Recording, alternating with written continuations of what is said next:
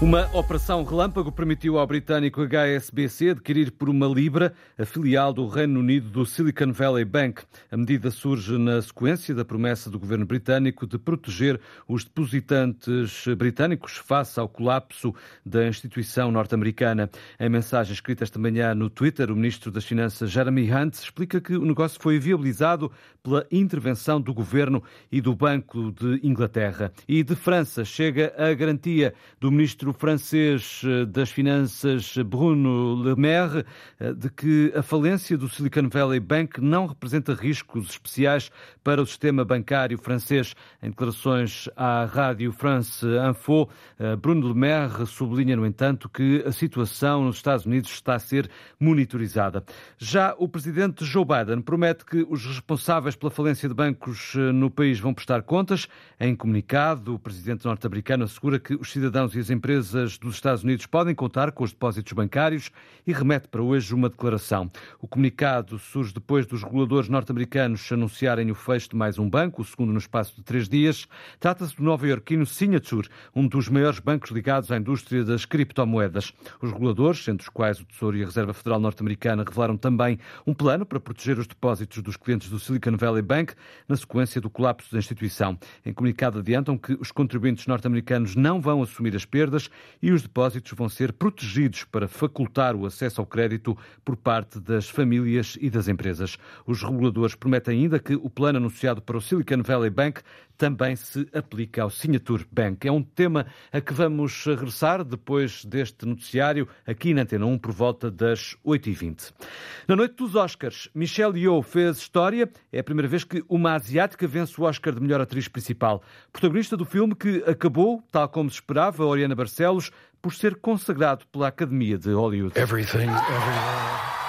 Foi o grande vencedor da noite dos Oscars, tudo em todo o lado ao mesmo tempo. De 11 nomeações, o filme de Daniel Kwan e Daniel Scheinert arrecadou sete prémios, entre eles melhor filme, melhor realização, argumento original e edição de vídeo. Oscar de melhor atriz para Michelle Yeoh e para os atores secundários Ke Hui Kwan e Jamie Lee Curtis. We just won an Oscar! Brandon Fraser, pelo papel na baleia, ficou com o Oscar de melhor ator. My goodness. Um, I thank the Academy for this Destaque ainda para A Oeste Nada de Novo, produção alemã para a Netflix, que conseguiu quatro Oscars: melhor filme internacional, melhor fotografia, cenografia e banda sonora original. Melhor filme de animação foi o Pinóquio, de Guilherme Del Toro. Sem estatueta ficou Ice Merchants, a curta-metragem de animação do português João Gonzalez. Perdeu para o menino, a topeira, a raposa e o cavalo. But I know I need one. O primeiro filme português a ser nomeado pela Academia, a curta de animação Ice Merchants, não ganhou o Oscar na cerimónia, mas João Gonzalez gravou um vídeo a sublinhar que o melhor prémio será o filme ser visto nas salas e agradecer todo o apoio. Queríamos, acima de tudo, agradecer a toda a gente em Portugal que, que nos apoiou. Foi um carinho enorme que nós sentimos desde o início. Não ficámos com o troféu, mas estamos muito felizes e já sentimos que isto foi uma vitória não só para a nossa equipa, mas também numa forma de espalhar um bocado mais o cinema português, não só animação, mas cinema português em geral. E, e o facto de irem à sala de cinema e verem um filme é um prémio muito mais importante para nós. O realizador de Ice Merchants, filme criado por dois animadores e que concorria contra Golias, a curta vencedora de Boy the Mold Fox and Horse, distribuída pela Apple TV, teve uma equipa de mais de uma centena de animadores. Marcelo Rebelo Souza elogia a nomeação, também a determinação e o talento do cinema de animação em Portugal. Palavras escritas esta manhã no sítio da Presidência da República na internet. Portugal tem 10 casos confirmados de Vexas, uma nova doença que afeta sobretudo homens a partir dos 50 anos de idade. No Hospital de Santo António no Porto está já até a ser desenvolvido um teste para diagnosticar estes casos, Rosa Azevedo? Dos 10 casos identificados em Portugal, dois doentes já morreram. Nos hospitais há vários casos suspeitos à espera de confirmação. Adianta o Jornal Público. A Vexas é uma doença genética não hereditária que afeta sobretudo homens com mais de 50 anos. A fadiga extrema, febre, anemia, falta de plaquetas e coágulos sanguíneos são alguns dos sintomas relatados. Até agora já foram diagnosticados sete casos no Hospital de Santo António, no Porto. Um em Gaia, outro no Centro Hospitalar de Trás-os-Montes e Alto Douro, o último no Amadora Sintra. O primeiro caso foi confirmado no início de 2021. No Hospital de Santo António está a ser desenvolvido um teste para identificar a vexas de forma mais abrangente. As equipas hospitalares que estão a tratar estes doentes alertam que é urgente divulgar informação sobre a doença entre os médicos para que seja mais fácil de diagnosticar. Vexas, uma nova doença descoberta há apenas três anos, com uma dezena de casos já confirmados em Portugal. A diabetes custou eh, em 2021 entre 1.400 e 1.700 milhões de euros aos cofres do Estado, cerca de 0,8% do produto interno bruto e 7% da despesa em saúde, a maior fatia em medicamentos. Dados de um relatório do Observatório Nacional da Diabetes a que a agência Lusa teve acesso. Nesse ano de 2021 houve um aumento de 2,4 pontos percentuais da taxa de prevalência da diabetes Hum, face a 2009, devido ao impacto do envelhecimento da população. O presidente da Conferência Episcopal Portuguesa discorda do presidente da República. Marcelo Rebelo de Sousa mostrou-se desiludido pela forma como a Igreja tem tratado os casos de abusos sexuais de menores na instituição. Entrevistado pela RTP e Antena 1, o bispo José Ornelas desmente o presidente, embora respeite a opinião. Toda a gente tem direito de, de se iludir ou desiludir, não é? Eu respeito muito o presidente da República, respeito a opinião dele, não concordo. Dizer que a Igreja não, não assume responsabilidades, não, está lá escrito claramente e é isso que estamos a fazer. Estamos a fazer. O presidente da Conferência Episcopal Portuguesa diz ainda que a Igreja não vai fazer uma caça às bruxas. José Ornelas defende que são precisos dados sólidos para identificar os suspeitos de abusos sexuais e dá como exemplo a situação da Diocese de Leiria Fátima. Na minha Diocese, se os outros nomes estão claros, há um nome que não está. Portanto, ainda estamos à procura. Ninguém quer encobrir nada. Não há dúvida nenhuma que se é identificado uma pessoa que cometeu abusos deste jeito, que é suspeita disso e que identificação clara, sem que isso signifique já uma condenação, e deve ser eh, retirada do serviço que se faz. A própria Procuradoria tem as mesmas tipo de dificuldades. A Procuradoria não pode tomar medidas e agir se não tiver estas coisas claras. Quem foi, o que é que fez, contra quem é que fez. O Bispo José Ornelas, presidente da Conferência Episcopal Portuguesa. Para o movimento Nós Somos Igreja, não se trata de uma caça às bruxas, mas Maria João Lemos, uma das fundadoras deste movimento, entrevistada ontem à noite na RTP3, considera que já houve tempo suficiente para saber quem são os abusadores. Isto é uma caça às bruxas de maneira nenhuma, até porque há imenso tempo a Comissão Independente já se, já se sabe, há muitíssimos anos que na Europa e nos Estados Unidos, no mundo inteiro, se sabe que estas coisas se passam. Portanto, cá em Portugal havia de se saber que também, também havia esse problema. Com a Comissão Independente, com um ano, tiveram tempo de sobra, depois mais as três semanas, até à conferência de imprensa, houve imenso tempo para saber realmente quem são os abusadores. Efetivamente, não podem estar acima da lei.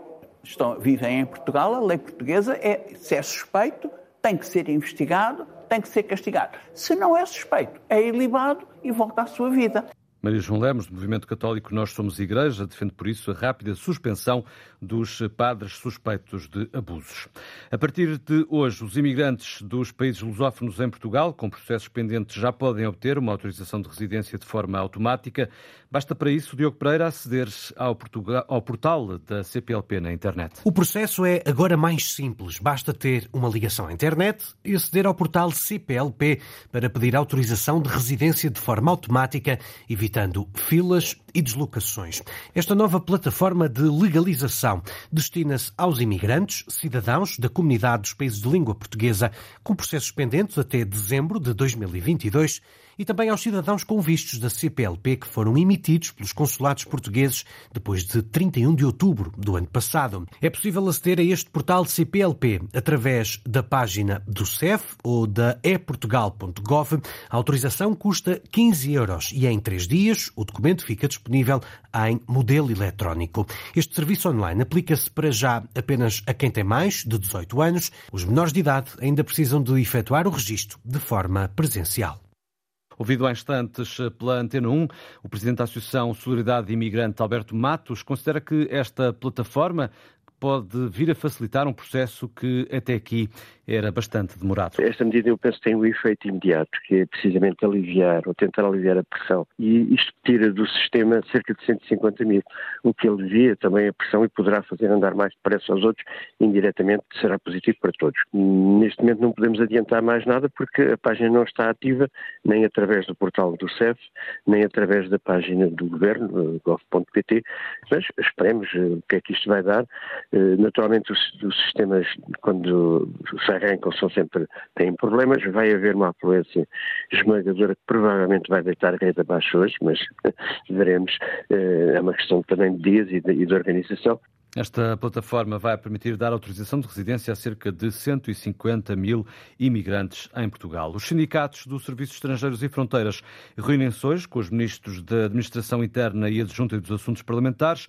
Querem debater o que consideram ser uma indefinição no processo de extinção do Serviço de Segurança. Mostram-se ainda preocupados com a Jornada Mundial da Juventude e uh, o acolhimento de mais de um milhão e meio de pessoas uh, em uh, Portugal.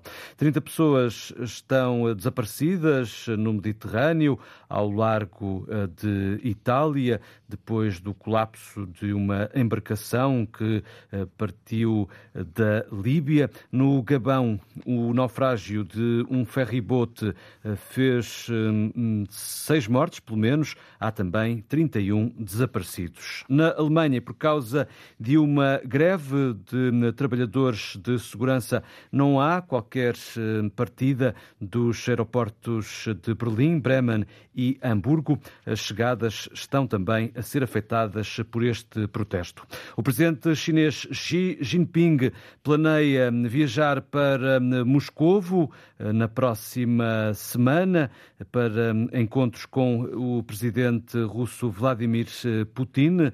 Eh, o Ministério Chinês dos Negócios Estrangeiros eh, não adianta quais eh, qual a agenda deste encontro. Eh, também não há eh, comentários por parte do Kremlin. A informação está a ser avançada pela agência de notícias Reuters. Da Ucrânia chega a notícia de violentos combates no centro de Bakhmut, uma informação adiantada pelo exército ucraniano, no dia em que Rússia e Nações Unidas voltam a sentar-se à mesa para discutir a possível extensão do acordo internacional para as exportações de cereais ucranianos, acordo que expira a 18 de março. Morreu o Nobel da Literatura Kenzaburo Oi, tinha 88 anos, foi distinguido por uma obra centrada no Pacífico pacifismo e usou a fama que alcançou para protestar contra o poder e a proliferação das armas nucleares.